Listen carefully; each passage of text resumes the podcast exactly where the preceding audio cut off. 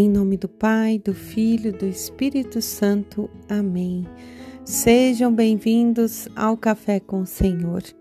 Hoje é terça-feira, 20 de fevereiro de 2024. Eu sou Grazi Zamboni, é uma alegria ter a sua companhia no Café com o Senhor.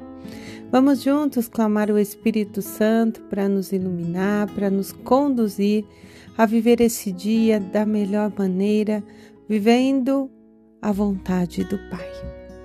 Espírito de amor e de sabedoria, de conselho, temor e piedade, vem agir em mim, falar em mim, fazer com que eu possa corresponder ao chamado e à missão que o Senhor tem para mim durante esse dia.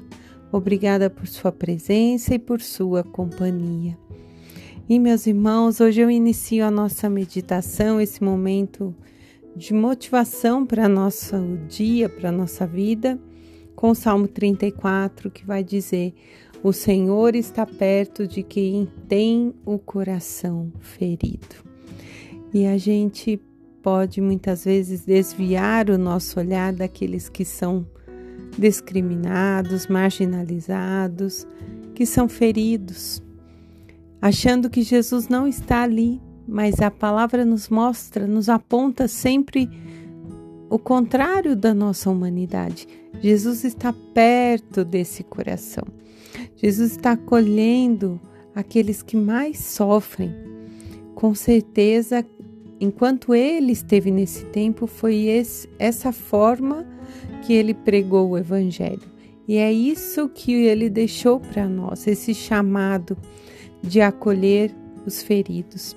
O profeta Isaías, no capítulo 55, versículos do 10 ao 11, e vou ler direto da palavra, vai dizer: Tal como a chuva e a neve descem do céu e para lá não voltam, antes de inebriar a terra, tornando-a fecunda e a fazendo germinar, produzindo semente para quem semeia e pão para quem come Assim acontece com a minha palavra, que sai da minha boca, não voltará para mim vazia, mas fará tudo aquilo que decidi, realizando a missão para o qual a enviei. Olha que profundo essa palavra. A importância, né, da palavra, da escuta, da oração, da vida em comum, para que juntos nesse momento de fraternidade, o Espírito Santo nos leve a agir e a realizar a missão ao qual nós fomos enviados. Então é muito importante ter sim um momento de intimidade com a palavra, de silêncio interior, para compreender o que a palavra me convida hoje, nesse dia. O que Jesus faria né? Não, não é o que a Grazi faria, é o que Jesus faria. O que, que ele está nos chamando a atenção? E vai dizer o salmista, como eu iniciei, ele está perto de quem tem o coração ferido.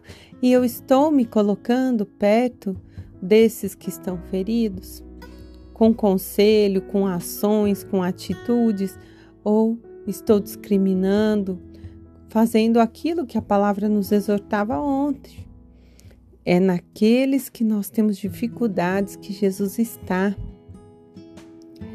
E então, é, mergulhando já no Evangelho de São Mateus, no capítulo 6, versículos do 7 ao 15, vai dizer assim: Quando orades, não useis muitas palavras, como fazem os pagões.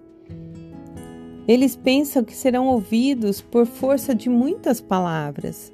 Não sejais pois o vosso Pai sabe do que precisas, antes mesmo que você peça. Vós, portanto, orai assim: Pai nosso que estais no céu, santificado seja teu nome, venha o teu reino, seja feita a tua vontade, como no céu, assim também na terra. O pão nosso de cada dia dai-nos hoje, perdoa as nossas dívidas, assim como nós perdoamos aos que nos devem. E não nos introduzas em tentação, livra-nos do maligno. E aí Jesus conclui: de fato, se perdoardes aos outros as suas faltas, também serão perdoadas por Deus. Mas se não perdoar, o vosso Pai também não perdoará as vossas faltas. Ele dá uma ênfase a esse parágrafo da oração. E coincidentemente, antes de meditar essa palavra, eu assisti à missa da Serra da Piedade e o padre nos levava a essa reflexão sobre a oração. E ele disse assim: é claro que é maravilhoso ver sim milhares de pessoas nesse período da quaresma acordando né, de madrugada, rezando rosários, é, vários canais de transmissão, né? Se unindo em oração. Ele falou: tem todo louvor. E é muito importante para nos doutrinar. Mas ele frisava muito. Mas nós não podemos esquecer do pedido de Jesus. E qual é o pedido que Jesus nos faz?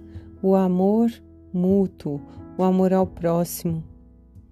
E aí ele falava, porque quando ele vier, que é a palavra que a gente meditou ontem, ele vai nos cobrar pelo irmão que nós não amamos.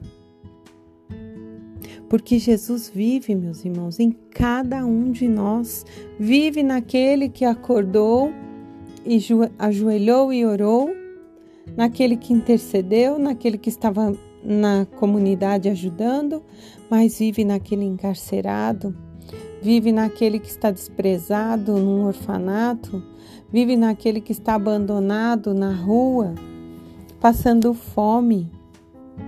E é esse o pedido de Jesus, ele está perto de quem está ferido. Então nós precisamos fazer desse tempo de oração um tempo de intimidade com o nosso Pai que está no céu. Ao rezar, né, Jesus vai dizer, não precisa de muitas palavras, porque na oração do Pai Nosso, nós dizemos: santificado é teu nome, Deus. O Senhor está acima de tudo. E desejamos que o céu, o reino dele, se realize aqui na terra, que a vontade dele seja feita. Olha que profundo. Depois nós pedimos o pão, o pão de hoje. O alimento necessário para hoje, nós não pedimos o pão de amanhã, mas o hoje. E pedimos perdão, Senhor. Perdoe nossas faltas como nós perdoamos. E muitas vezes nós não queremos perdoar. A gente olha e diz: Ah, já falei, já perdoei, mas agora cansei. Não, a palavra nos chama a atenção: perdoa é como o alimento. É necessário se fazer isso todos os dias. E depois a gente conclui a oração pedindo para Deus para não cair em tentação, para livrar de todo o mal. Então, se ao longo do nosso dia a gente puder rezar o rosário, é maravilhoso. Se puder rezar o texto, é maravilhoso. E se você anda se cobrando porque não conseguiu, porque você tem filho pequeno, porque você está doente, enfim, Deus conhece, porque a palavra vai dizer que seu Pai que está no céu antes mesmo já conhece o seu coração. Mas reflita sobre a oração do Pai Nosso. Reflita sobre um trechinho, reze ele inteiro e depois se proponha durante o dia por exemplo, a ficar: livra-me do mal, Senhor. E diante de uma situação que você pense que vai cair na tentação, repete: Senhor, livra-me do mal. Ou diante daquele seu difícil, daquela pessoa do seu convívio que você fala assim: ah, eu não quero mais perdoar. Não lembra, perdoa, Pai, a mim e me ensina a perdoar o fulano, e com certeza a ação do Espírito vai se fazer em nós. Não é necessário, sabe, meus irmãos, a gente fica criando palavras extraordinárias para falar com Deus. Não. Ele é Pai como nosso Pai. Ele nos escuta. Tem horas que parece que nós estamos falando e ele não escuta, mas ele escuta.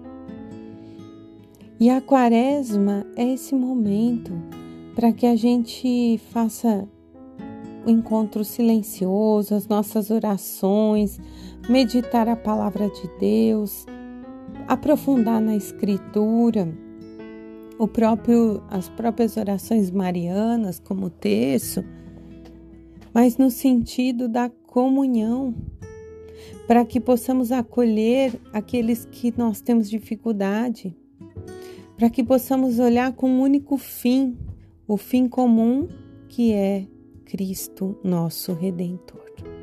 Em nome do Pai, do Filho, do Espírito Santo.